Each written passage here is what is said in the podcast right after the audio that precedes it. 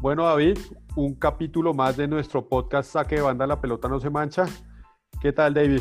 ¿Cómo le ha Mi, ido? est- mi estimado Julián Suárez, ¿cómo vamos? Pues hombre, muy bien. Eh, tenemos un, te- un tema del día bastante interesante para el día de hoy. Pero antes de arrancar con, con dicho tema, tenemos un correo. Eh, Orlando Espinosa nos escribe y nos pregunta lo siguiente, don David. Cuénteme. Eh, la inquietud que tengo es conocer la sangre nueva de nuestro fútbol colombiano. ¿Tienen ustedes una lista de los jugadores sub-20 que están jugando en Colombia o en el mundo llamados a reemplazar a nuestros ya veteranos jugadores en un futuro cercano? ¿Cómo la ve? Bueno, una pregunta interesante y de eso habíamos hablado con Julián. Aquí no dan oportunidad a los jóvenes en el fútbol colombiano. Sabe que yo leí la pregunta y pensé, pues realmente en el reflector, así como en la retina, yo no tengo un jugador que esté jugando, que, que uno lo tenga como en la memoria en el fútbol colombiano, que tenga esa característica de ser sub-20 y que ya empiece a sonar. No sé si de pronto en el, en el fútbol internacional tengamos a, a algún jugador que esté haciendo procesos en las divisiones inferiores de, de equipos en el exterior. Sí, no, de hecho hay una lista, hay una lista larga eh, de unos eh, que no son muy conocidos, otros sí más importantes. Podemos hablar de, por ejemplo, Kevin Agudelo. Kevin Agudelo, está ¿en dónde? Kevin Agudelo. Está viendo su primera temporada en el fútbol europeo. Él viene del Atlético Huila. Julián lo, lo, lo- lo tiene referenciado, no. No, no, no, no. no. Bueno, Ke- Kevin Agudelo, Agudelo está en el Brescia. El técnico del Brescia es Thiago Mota y lo ha tenido en cuenta en algún- con algunos minutos. Y digamos que Kevin Agudelo tiene 18 años. Oiga, pero interesante porque realmente están está jugando ya en, en Europa con minutos y siendo tan pelado, pues va a tener una formación, digámoslo así, en su no solamente la parte técnica, sino también lo que para muchos es nuestro talón de Aquiles, que es la, la mentalidad del fútbol del futbolista colombiano. Va a tener una mentalidad, pues, eh, Europea. europea y eso de pronto nos permita tener una, una generación distinta. Eh, tenemos a Eddie Salcedo. Eddie Salcedo estuvo en las inferiores del Deportivo Cali, jamás debutó eh, en el fútbol colombiano. Eh, a los 18 años se fue cedido al Gelas de Verona como para, para debutar, pero una lesión de la rodilla lo dejó eh, pues fuera del, del equipo titular y ahora está volviendo a retomar entrenamientos. Tampoco lo tenemos en la, en la, en la mente, en la retina, No, ¿cierto? No, no, Eddie. Salcedo, Eddie Salcedo. Ian Poveda, nada más y nada menos que Ian Poveda, juvenil vallecaucano, está en el Manchester City. Está jugando con la reserva O sea, en el equipo B, en el equipo B y tiene tres goles en cuatro partidos. interesante. O sea, que Poveda, que tampoco nadie lo conoce. es delantero Poveda Es delantero. Es delantero. Eh, bueno, es para no hacer larga la, la lista, sino dar, digamos, los referentes. Luis Sinisterra, que está en el Feyenoord. Ese tal vez sí, sí lo recuerdo porque estuvo en la selección de Arturo Reyes en la sub-20. Eh, delantero. Y en el Feyenoord ha anotado cuatro goles. Dos en liga local y dos en Europa League. Luis Sinisterra. Oiga, Ese es dato, importante. buen dato. 19 años. Y el, el que sí es conocido, que, que todos hemos oído nombrar, es Jorge Carrascal, River. el- el calidoso, número 10, que está con, con Gallardo. Y parece que tiene una opción de ir al Karpaty Liv de Ucrania. Venga, pero me parece, me parece interesante eh, el goleador que tiene estos, estos cuatro goles, Sinisterra, Sinisterra. sí señor, en el Me- Feyenoord. Me parece que debería tener minutos en la selección de mayores en el proceso con Queiroz, porque justamente estos son los jugadores que toca incluir para que vayan cogiendo minutos en, en la tricolor, que se vayan acoplando a, a las concentraciones de selección. Y, y e- esa es la renovación. Pero si no llaman al, a- a- al Cucho Hernández, Bueno, pero que, yo, está, que estaba en España haciendo goles. es que eso es lo que yo le había comentado en programas anteriores y es Falcao debería hacer lo que hizo Tomás Müller Sí, y retirarse. y ya retirarse. Y eso que Müller tiene 30 años, ¿no? Falcao Müller ya está en los campeón de- 34. Campeón del mundo y dice, creo que cierro mi ciclo con la selección alemana y que vengan nuevos. Falcao tiene 34 años, ya es hora de que deje a Dubán y a Muriel y a un par más eh, tener la camiseta Abrir protagonista. Y Sí. que entonces Dubán es el hombre pues referente, el importante y ahí es cuando uno mete a un pelado de estos para que vaya cogiendo minutos y Falcao pues muchas gracias, hiciste todo lo mejor en, en- en los 10, 12 años de selección, pero también es digno saberse retirar, don David, porque esto no es de llegar hasta lo último. Traigamos al Tino o, o No, a- y, retirarse en un buen momento, porque no, yo a Falca no lo veo para el 2022. O sea, el Falcao es un referente. eh, yo creo que tiene que estar en el top 3 de los históricos del fútbol colombiano. Pero sí estoy de acuerdo con que tendría que, que dejar ese espacio porque hay gente de atrás que viene empujando fuerte. no, y que si no Por ejemplo, da- David Ospina se ha mantenido porque realmente no ha tenido un competidor fuerte, ¿no? Bueno, Montero se fue a Inde- a Independiente, ¿no? pero Eh, porque tampoco se lo han permitido. O sea, Ospina ha tenido unos bajones muy marcados en, su, en los últimos años en la selección, Pero no hay con quién. pero no le han dado la oportunidad a otros pelados que están jugando acá y que tal vez, eh, es que ni siquiera estoy hablando de los pelados, no le han dado la oportunidad ni siquiera a Camilo Vargas de, No, y ya no se la dieron. de tener ese protagonismo en esos partidos donde uno decía, oiga, Ospina está muy fuera de ritmo. ¿Qué podemos esperar? Álvaro Montero, el arquero del Tolima, ¿no? El, el que es llamado a reemplazar a Ospina, eh, lo contrató Independiente de Argentina, que me parece excelente. Bueno, Porque usted sabe que esa es la catapulta para Europa, el fútbol argentino. Y pues Independiente, ese es rey de copas, ¿no? no, y es grande y, y pues Grande bueno, equipo. Ahí recibieron a jugadores como el Palomo y a Farid, que de, Exacto. sigue vinculado con el club. Bueno, Sí. David, tema del día de hoy. Bueno, hoy vamos a hablar eh, nosotros, como siempre, eh, dando escalafones en- en- entre el medio futbolístico. Hoy vamos a hablar de técnicos de fútbol. Los técnicos. Mire, los técnicos de fútbol eh, es de lo que menos habla la gente solamente cuando los van a sacar, ¿no? es O sea, correcto. cuando, cuando el equipo triunfa, eh, se fijan en los jugadores, cuando el equipo pierde, pues el que sale es el técnico. Esa es la verdad del fútbol, ¿cierto? Sí. Así Eso- es. eso es Hay que sacar al técnico. Entonces vamos a dar, vamos, no nos vamos a ir tan largo. Vamos a dar cinco técnicos que para nosotros han sido los más grandes eh, a nivel mundial o local. Ojo, yo en mi lista voy a dar a dos colombianos Listo. y tres Bueno. europeos. ¿Listo? Pero, pero hagamos una, una vuelta, David. Si, si tenemos de casualidad en la lista, compartimos uno, Ah, listo. entonces ahí lo comentamos porque Sí. estamos repitiendo. Sí. Hablamos del técnico según eh, las Sí. dos, los dos puntos de vista. Entonces, pues arranque, arranque usted con el suyo y ahí vamos uno y uno. Bueno, el primero, indudablemente, eh, jugador. A mí me gustan mucho los que jugaron y fueron técnicos, ¿no? Eso es importante para mí. Y creo que el, el- el número uno para mí en la historia y por todo lo que hizo se llama Johan Cruyff. O sea, el holandés sí. ¿Qué pasa con Johan Cruyff? ¿No? Para, pues ya sabemos el, el palmarés de Johan Cruyff. Eh, lamentablemente no pudo quedar campeón mundial. Jugó la final del 74 contra Alemania, que empezó ganando Holanda y Alemania volteó el marcador. ¿Por qué él no jugó el Mundial del 78? Eh, buena pregunta. O sea, ese no lo tengo. ¿No, no- no estaba convocado? Pues tengo entendido que él no jugó ese Mundial o no jugó algunos de los partidos. No, no lo tengo claro, obviamente, pero me parece que él no es referente. Siendo Johan Cruyff catalogado el mejor jugador detrás de Pelé.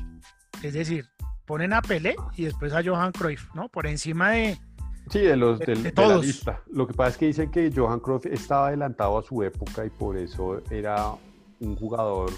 Nosotros no lo vimos, ¿no? Sí, no. Entonces no. no, no, no podemos, pero, pero como entrenador yo sí digamos que lo, lo seguí. Tampoco es que lo haya visto mucho porque, porque él estuvo más en la época del, de los 80, bueno, de los 90, ¿no? Pero a principios Como entrenador. Como entrenador. como sí. entrenador. Entonces, eh, Johan Cruyff tiene dos, dos características. Él eh, propone el- ese famoso tipo de juego donde los volantes tienen que ser mayoría en, en un equipo. Es decir, él le quitó un defensa y le metió un volante al- a la alineación. Jugaba tres atrás, cuatro volantes, tres delanteros. Entonces él, Pero esos cuatro eran de, de como mixtos, dos de marca y, y dos como medio Bueno, cálidos. él en el Barça hizo esa alineación y tenía precisamente a Guardiola en la mitad. Tenía a Laudrup, ¿se acuerda de Laudrup? No, ese, ese no lo tengo ubicado. Michael Laudrup. Y, y aquí que era un español. Y adelante estaba Stoikov. Risto. Risto Stoikov.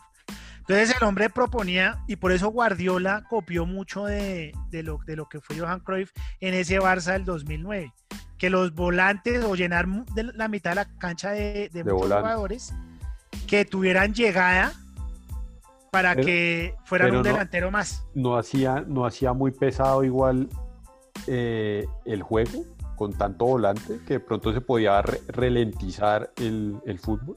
No, el problema era que le hacían muchos goles, porque el hombre solo, solo dejaba tres defensas y, y pues Pero- dejaba como un hueco, pero se Bueno, veía muy sí. vistoso. Pero digamos que lo que me gusta fue esa revolución en el fútbol y esa innovación para la época de una táctica concentrada en la mitad de la cancha con muchos jugadores que de pronto no podían jugar juntos, pero que finalmente él los acomodaba y, y puso el 3-4-3, que eso no lo había puesto nadie. Entonces, con el Barça ganó nueve títulos. Estuvo hasta el 96. Bueno, él-. Él, él tuvo en su en los, los jugadores que manejó en el Barça a un, un jugador que le gusta mucho a usted, ¿no? A Koeman. No, a el brasilero campeón del mundo, A, al, a Romario. a Romario. Que hay una historia y es que eh, Romario, hombre también muy fiestero, Carnaval Rey Río no se perdía. Y él le dice, pues, que él se puede ir a- al carnaval si le mete dos goles. Y, Ah, sí. y Romario Y. Romario. Y pi- Ah, bueno. los dos goles y pidió cambio porque se iba en su avión para, para Río de Janeiro. Pero Un, seguidor, un seguidor me acaba de enviar eh, lo que Julián preguntaba. Resulta que no jugó el Mundial del 78 en protesta contra el dictador argentino Jorge Videla. Ah, bueno, bu- buen Que dato. Cruyff, que Cruyff también le jalaba la política. Entonces dijo, no, Bueno. pues no voy Pero ser en Argentina. in- interesante que se haya perdido un mundial sí, por temas de, de política. no, digamos así como de creencia, ¿sí me entiendes? O sea, Sí, ideología. tipo de ideología, un tipo muy estructurado. Eh, exacto. Bueno, David, le doy el mío. Ese es el mío, es el primero. Eh, ¿Usted lo tiene en su lista? No, Ah, Yo le voy a mencionar uno sigamos. que, digamos, que, que he tenido el placer de disfrutarle sus equipos y es el portugués, Mourinho. Mourinho. Yo creo que José Mourinho es un técnico que puede a veces caer mal. Obviamente su, es bastante arrogante, dicen que, que puede ser como pesado, pero sus equipos tal vez eh, no necesariamente son tan vistosos, son tal vez un poco más defensivos, sobre todo ese Inter con el que ganó de hecho. Ahí está Iván. Ramiro, ¿no? En ese está Iván Ramiro Zanetti. ese, ese Inter que ganó un triplete y recordemos que yo, yo creo que no estaba ahí. ¿No? Yo creo que Zlatan ya estaba de pronto en el Barça, no sé. Eh, ese, ese Inter era muy defensivo, no era un equipo vistoso, pero rendidor. Eh, también pues lo que hizo con el Porto, yo creo que es uno de los técnicos como, de hecho los números lo demuestran, creo que tiene 25 títulos en total, eso es una cantidad también extrambótica de, pues, de campeonatos, de copas. Yo creo que su estilo de juego puede que no guste, no va a ser como de pronto Guardiola que le, que le pone lo que usted nos acaba de explicar, pues ese picante en, la, en el medio campo con jugadores talentosos, pero es un, es un técnico rendidor. Tal vez por ahí en el, en el Manchester no le fue bien tan bien porque finalmente gana una Europa League, pero pues digamos que se esperaba pues el, el campeonato, la Premier pero es un técnico que siempre va a, dar de qué hablar sus equipos y yo creo que tiene que estar por sus números, tal vez no tanto por su estilo de juego, pero sí por sus números y por su e eficiencia con sus equipos en, en, este top 5. Entonces, eh, ese es mi... mi bueno, ahí ese... Ahí el, el, Inter, ese Inter de Mourinho estaba, por ejemplo, Zanetti, estaba Snyder, estaba, estaba Maicon, el lateral brasilero. Estaba Cambiazo, ¿se acuerda de Cambiazo? El claro, el argentino. Estaba Diego Milito, delantero argentino. Claro. Y Eto. Bueno, figuró Neto, ¿no? Obviamente, tanto en el Barça cuando estuvo Pero sí, pero Mourinho sí era muy defensivo, pero así lograba resultados. No, por eso puede que no sea vistoso como ese, ese fútbol, pues como rico de ver, pero, pero es un técnico ganador. Finalmente, 25 títulos es, una, es un número eh, pues, envidiable para muchos. Entonces ese es mi primero. No creo que usted no lo tiene, ¿no? no, señor, no lo tengo en la en la retina, listo. En la retina. Bueno, yo voy con otro europeo, Franz Beckenbauer. Usted se fue con, con históricos, ¿no? ¿Por qué? Porque Beckenbauer queda campeón como jugador y queda campeón como técnico. Es que, Juli, yo abro este debate. A mí me parece que el que juega fútbol indiscutiblemente tiene que saber dirigir y tiene que tener un plus por encima del que no jugó. A mí técnicos como Jorge Luis Pinto, ¿sí? Que, que, nunca jugó al fútbol, pero que pues bueno, muestra resultados, pero tal vez por eso es tan polémico y tan resistido por los jugadores, porque le faltó saber qué es lo que, lo que es jugar fútbol. Entonces, admiro muchísimo a, técnicos que, que, jueguen, sean exitosos y después dirijan y sean exitosos. Beckenbauer quedó campeón, dígame. Pero se, le, le, hago aquí una, una contrapregunta. ¿No sería más, eh, digamos así, más difícil? O de pronto no es más, o es más fácil ser exitoso viniendo del jugador hacia el técnico que alguien que precisamente no jugó y poder ser exitoso eh, viniendo de otro escenario que no le permite tener otras habilidades para interpretar el juego como el que sí lo jugó y aún así ser exitoso? Puede ser, pero es más complicado y el ambiente es más tenso. Es que el ejemplo es Jorge Luis Pinto. Ese es el ejemplo perfecto.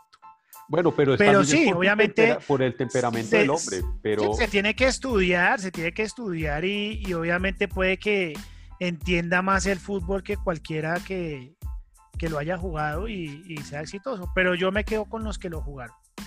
Listo, pero siga, siga con su bueno, entonces Beckenbauer, eh, bueno, él quedó campeón mundial precisamente en, esa final del 74. Ahí se enfrentaron Beckenbauer y, y Cruyff. Alemania remontó el marcador y queda campeón a Alemania. Y Beckenbauer se retira en el 80 porque le pegaron un golpe en el hígado y le tocó retirarse definitivamente del fútbol por ese golpe. En el 84, Julián Beckenbauer entra a dirigir la selección alemana y resulta que en el 86 llega a la final, sin ninguna experiencia, Juli. O sea, entonces todo ese, eh, o sea, si él llegó a la selección alemana sin dirigir a, nadie antes y llega a la final de, de México 86, que pues queda campeón Argentina. ¿Sí? Sí, sí, sí. Y después en el 90. Y fuera de eso, y fuera de eso, en el 90 llega a la final y gana el título. Después ¿No, ya. ¿No manejó eh, equipo? Después el Bayern, el Bayern, el Bayern Múnich, que después él entra al Bayern y creo que dirigió otro en Inglaterra. Y en el Bayern ya se vuelve como el manager y el, y el referente ahí del- de los técnicos, que todo el mundo le tiene que pedir permiso a Beckenbauer para todo. Entonces yo creo que Beckenbauer debió haber dirigido más y yo creo que hubiera ganado más títulos. Entonces toda mi admiración para el Kaiser El Kaiser alemán. alemán, Franz Pues, Beckenbauer. Hombre, yo tengo que, que eh, con, con el técnico que voy a mencionar en este momento, eh, hacer también como una precisión y, y es que precisamente el equipo que conformó con, con los colombianos y es a, Ah. a Carlos Bianchi. Me parece que Carlos Bianchi es un técnico... eh, El que tal- no sabía que había que recibir medalla de su campeón. en bueno, porque es a- No, agrandado. ya con eso ya me cae mal. No, es agrandado. Sabemos, como argentino, sabemos que tiene Eh, lamentablemente esos, esas pinceladas de agrandamiento, pero hombre, los números de Carlos Bianchi son increíbles, con no solamente lo que hizo con Boca, sino lo que hace con Vélez Arfiel. Ganó título con Vélez, ganó Libertadores con Vélez, ganó Intercontinental, gana con Boca también todos los campeonatos. Tiene cuatro, eh, cuatro Libertadores, tal vez es uno de los técnicos más ganadores en, en la Libertadores. Ese dato sería interesante saber cuál es el técnico que tiene más títulos Más, bueno, buen de, dato, de Libertadores, buen dato. porque bueno, Carlos Bianchi tiene cuatro. Eh, se, le, se le paró a, a diferentes equipos como el Milan, jugando con, dirigiendo a Boca. Es un técnico que no necesariamente es defensivo. O sea, ese Boca de Riquelme jugaba. Oye, él jugó una, una final con Bayern, con Bayern Múnich. La, la del la- Bayern la pierde. pierde. La pierde. Por ahí Córdoba se descachó, se descachó. Sí, una ahí, ahí Córdoba tiene. Oiga, eh, eso le pasa mucho a Oscar, ¿no? En esos Sí, él- él a veces- partidos complicados en los tiene una decisivos. pifia. Pero bueno, lo que hace con el Real, eh, el partido con el Bayern, digamos que no necesariamente el Bayern pasó por encima, o sea, un partido apretadito, Sí, le gana al Milan, le hace diferentes. eh, también a, a ese, al Milan en el 2009 vuelven y se enfrentan. Bueno, Sí. realmente el, el- el equipo de Carlos Bianchi son equipos que juegan sabroso, que, que proponen. Eh, son también defensivos. Me parece que es un técnico que era muy consistente en todas sus líneas porque no necesariamente eh, tenía un, un estilo de juego tan conservador y también era muy efectivo. Pues finalmente los títulos lo avalan. Entonces yo creo que Carlos Bianchi debería por lo Me menos... gusta que Bianchi jugaba con. Me gusta que Bianchi jugaba con número 10. También fue jugador, ¿no? Porque el 10 no puede desaparecer. ¿Ah, sí? Eso no lo tenía, sabía. tenía, obviamente al último 10, David, en sus equipos. ¿Qué más hacemos? si Sí. tenía No, es que el 10 no, no puede desaparecer porque no hay ningún jugador que te haga el trabajo del 10. Ese último pase lo tiene que hacer el 10. Lo que no sé es por qué nunca le soltaron una selección a argentina, sobre todo en aquella época de, Creo que él no quiso porque ese tipo Boca. es insoportable, Julián. Bueno, Creo que en algún momento Ma- Macri le ruegan una rueda de prensa y el hombre no, pues, mejor dicho, se paró, lo dejó hablando solo. Yo creo que cuando a alguien se le pide que si fue exitoso que se quede o si se va que vuelva, hombre, lo por pasa- corazón, por moral, por cariño de lo que dejó, tiene que regresar y tiene que sentarse en el banco a dirigir. Lo que ¿no? pasa es que, eh, Bianchi ahí, pues no sé, no sé qué pasó. digamos que no, nunca sabemos qué pasa tras bambalinas y yo creo que de pronto pasaban cosas pesadas en, en esa presidencia En de esa Macri. boca. Y, y nos quedamos con esa imagen, pero seguramente atrás hay otra historia. Yo, Bueno, yo creo, pero es posible. Tocaría, de pronto voy a eh, preguntarle al asistente técnico que, Tocaría preguntarle que nos cuente a, secretos. a un Jorge Bermúdez que de pronto está por Sí. ahí. Exacto, por ahí mirando. Listo, Bueno. Eh, me, quedan tres. ¿Te, te mando un colombiano o, o el, o, o el Déjelo europeo? para el final. Deje el colombiano para el final. Bueno, el, el número tres evidentemente tiene que ser Pep Guardiola. ¿Por qué? Bueno, ese por sí lo una- tengo yo. Por una, ah, bueno, entonces vamos a hablar de Pep Guardiola. Yo le digo por qué, Juli. Porque para mí Guardiola tuvo, dirigió y conformó el mejor equipo de la historia del fútbol, que fue ese Barça del 2009, 2010, 2011. Todos dicen que Guardiola solamente maneja figuras, que por eso es que le fue bien, pero no siempre tener las figuras hace exitoso un técnico. Y creo que Guardiola supo explotar, eh, por ejemplo, a Messi, que igual tampoco, Messi estaba arrancando, ¿no? A ser figura. O sea, ya era figura, pero después explotó más. Sí, él explota es con, con Guardiola. Entonces, pues Rijkaard le dio la oportunidad, pero exactamente. Guardiola quien lo... Él cogió a Messi normalito y lo, y lo puso en su, en su nivel máximo. Y yo creo que eso tiene un mérito. Entonces, igual su estilo de juego me- a mí me encanta. Eh, un estilo de juego muy parecido al de Cruyff, por ejemplo. ¿sí? Con muchos jugadores en la mitad de la cancha, mucho pase. eh, que, que los centrales puedan llegar a hacer gol, que los volantes también. Entonces yo creo que Guardiola eh, es resistido por muchos, pero para mí está en ese top 5 personal. Y yo creo que en el de muchos, Es, es el técnico más ganador o de los más ganadores. Por ahí también en el, en el club con Mourinho en cuanto a, números, pero le hago una pregunta. ¿Usted cree que ya viéndolo eh, sus, sus resultados con el Barça, con el Bayern y ahora con el Manchester, el estilo de juego de Guardiola es consistente en cada uno de estos tres equipos? ¿O usted cree que realmente lo que hizo con el Barça, pues con toda esta sumatoria de jugadores fue una cosa, pero realmente su estilo de juego se dibujó en los otros dos equipos? ¿O No, yo creo que- manteniendo una, una identidad en cada uno de ellos? Yo creo que mantiene la identidad del ataque. Obviamente el técnico tiene que, que jugársela con lo que tiene, ¿cierto? Bueno, y claro. pues en el Manchester, él, pues sí, no, no tiene a Iniesta, no tiene a Xavi, no tiene a Messi. Pero el esquema sí es muy, muy parecido. De llenar la mitad de la cancha con jugadores. Pero en el Bayern tampoco tenía un mago que tuviera ese buen pie y que fuera el calidoso, el, el del pase, el conector. En el Bayern no manejaba una figura. Pero mire que él, por ejemplo, tenía a Robben, a Ribery y a Müller y los ponía a los tres. ¿Cierto? Ah, bueno. Eh, creo que él alcanzó a tener a Gotze, no, no, no recuerdo. Es decir, él trata de poner muchos jugadores en la mitad de la cancha que pareciera que no pudieran jugar juntos, pero él los hace jugar. Bueno, Entonces yo creo que sí conserva el, el- el estilo dependiendo de los jugadores que, con los que cuenta. ¿Usted cree que algún, en algún momento le suelten la, la selección española? Hombre, se les ha hecho tarde. Juli.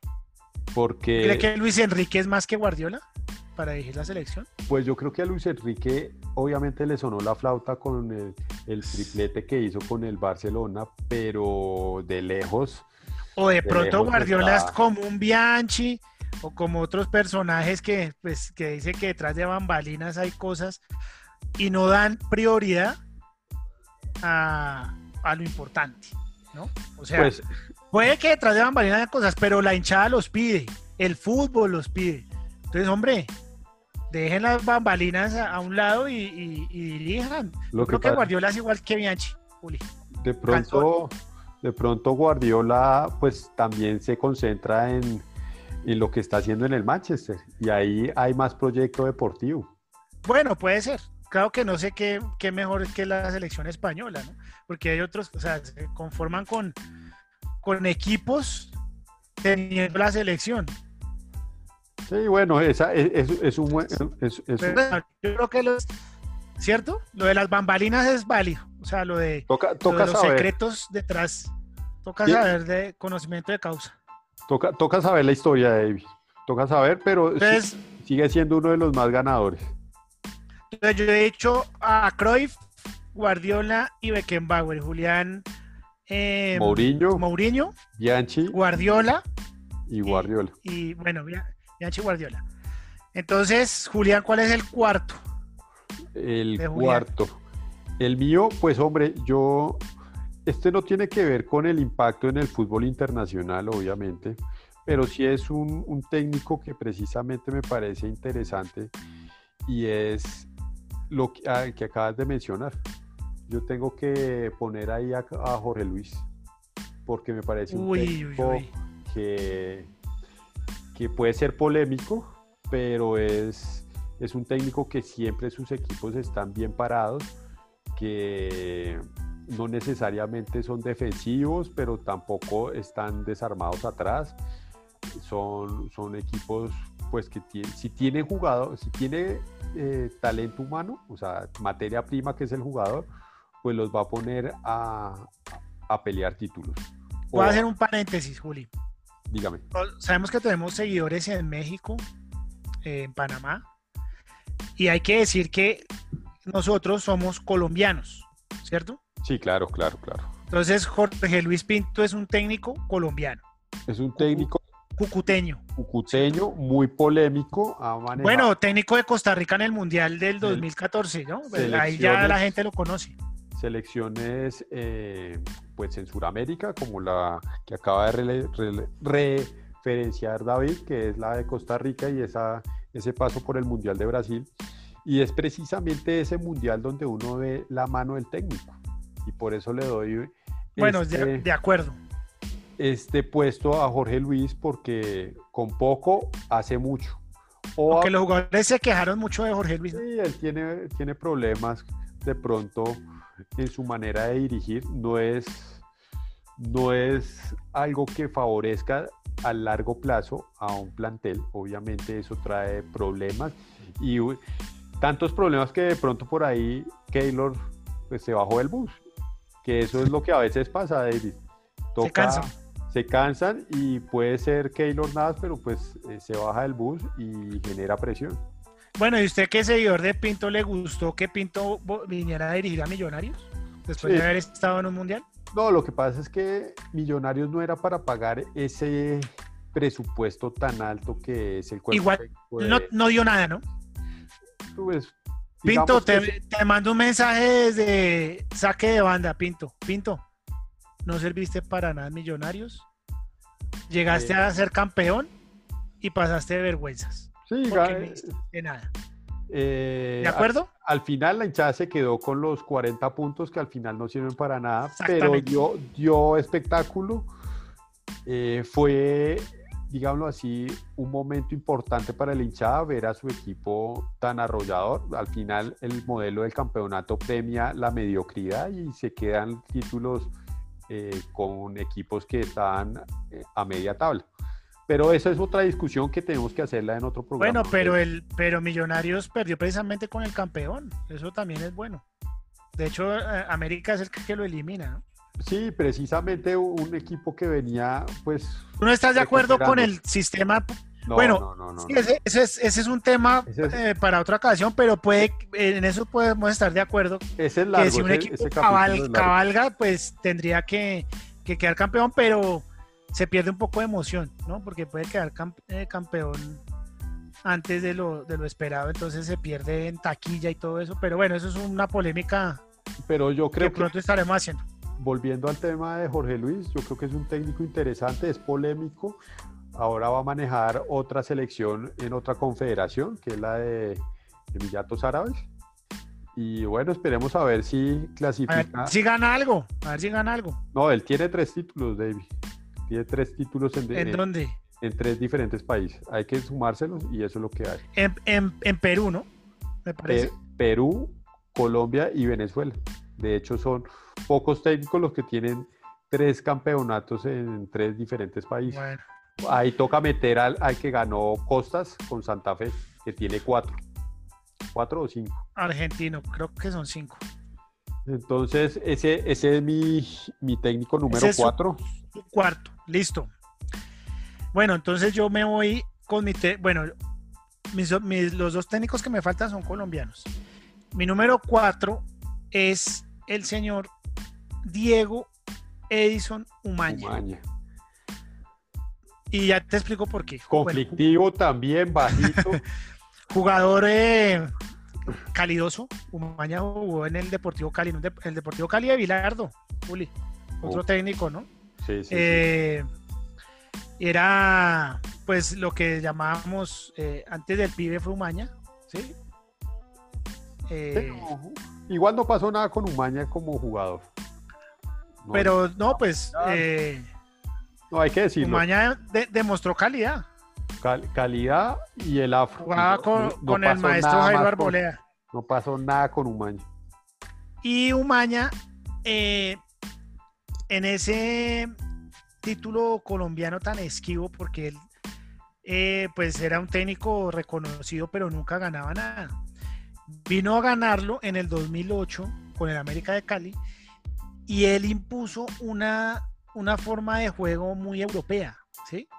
Sin número 10, el Umaña jugaba sin 10, lo criticaban, pero jugaba con con laterales muy veloces, Pablo Armero, ¿sí? Pablo Armero, Pablito Armero. eh, Iván Vélez, eh, Pablo César Arango, eh, Giovanni, bueno, ¿no? John, John Vale, Ah, no, pero Giovanni, no estaba está ahí. en el Junior. Cuando No, en el 2008 creo que Giovanni ni- creo que estaba en Colo Colo de Chile.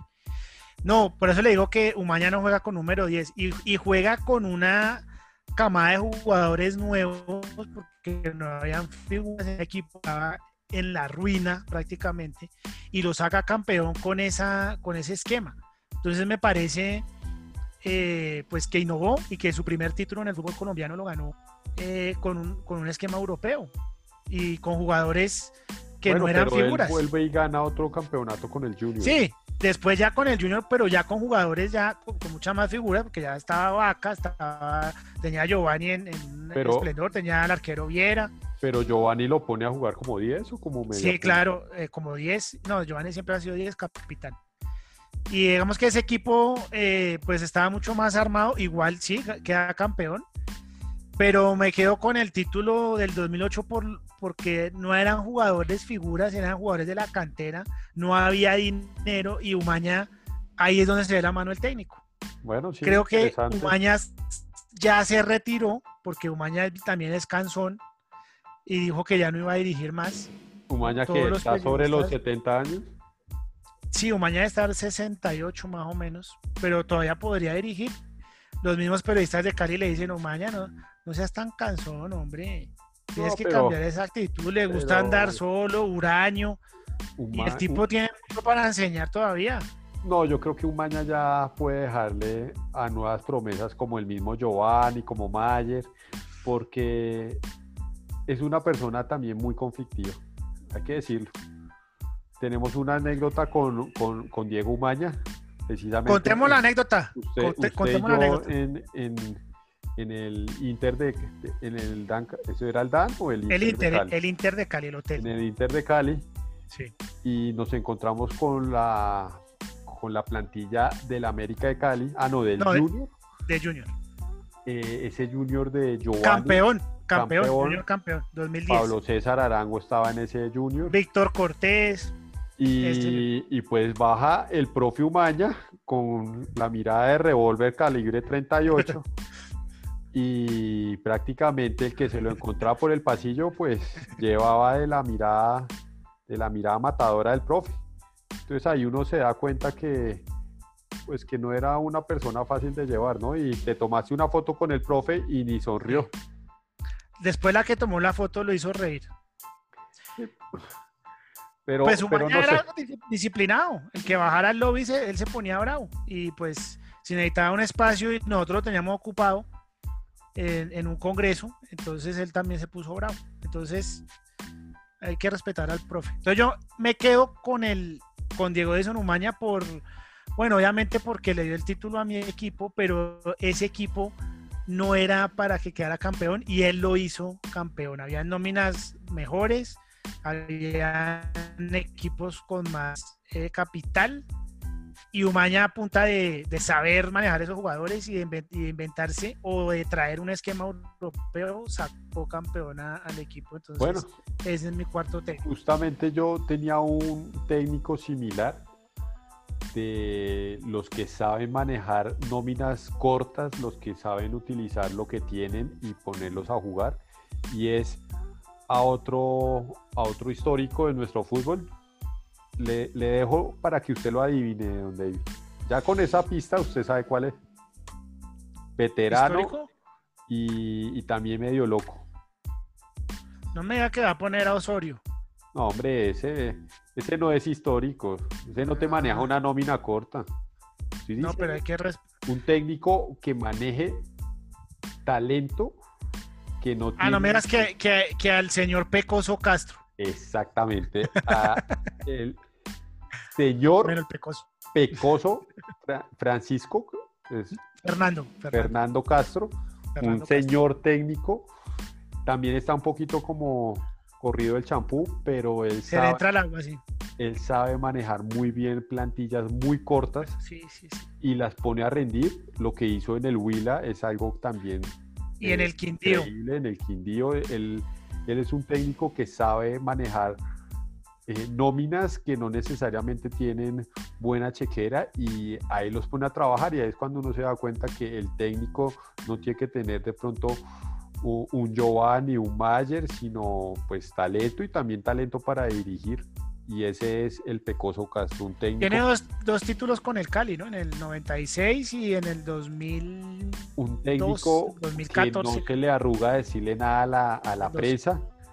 Por ahí de pronto pues tiene unos, unas salidas de tono que hasta el final causan gracia, pero, pero es un técnico importante para la, la historia del fútbol colombiano.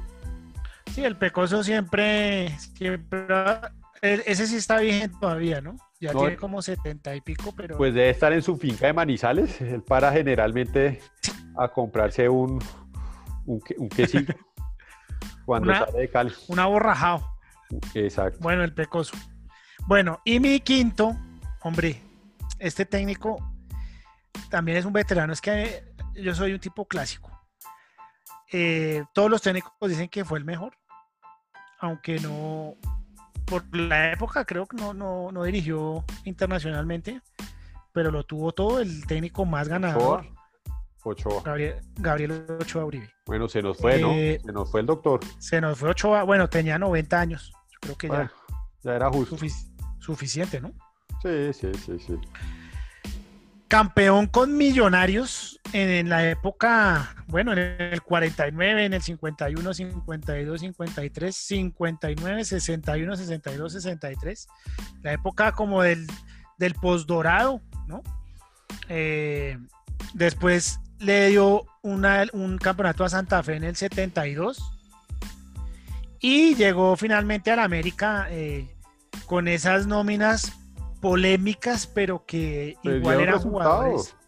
eh, Polémicas. ¿por qué? Porque sí, que, que el narcotráfico, que no sé qué, pero pues cuando se, se tiene la chequera eh, con unos tipos que puede que se hayan sido narcotraficantes, pero también eran empresarios, pues no se sabe de dónde salió el dinero, si del narcotráfico el- o de las empresas. Digamos que igual se, se jugaron los partidos y pues pudieron utilizar de pronto jugadores de más categoría y pues llegar muy lejos, como lo hicieron en la Libertadores. Lástima que se quedaron siempre Sí, esperando, esperando el título, pero sí, es, es un técnico.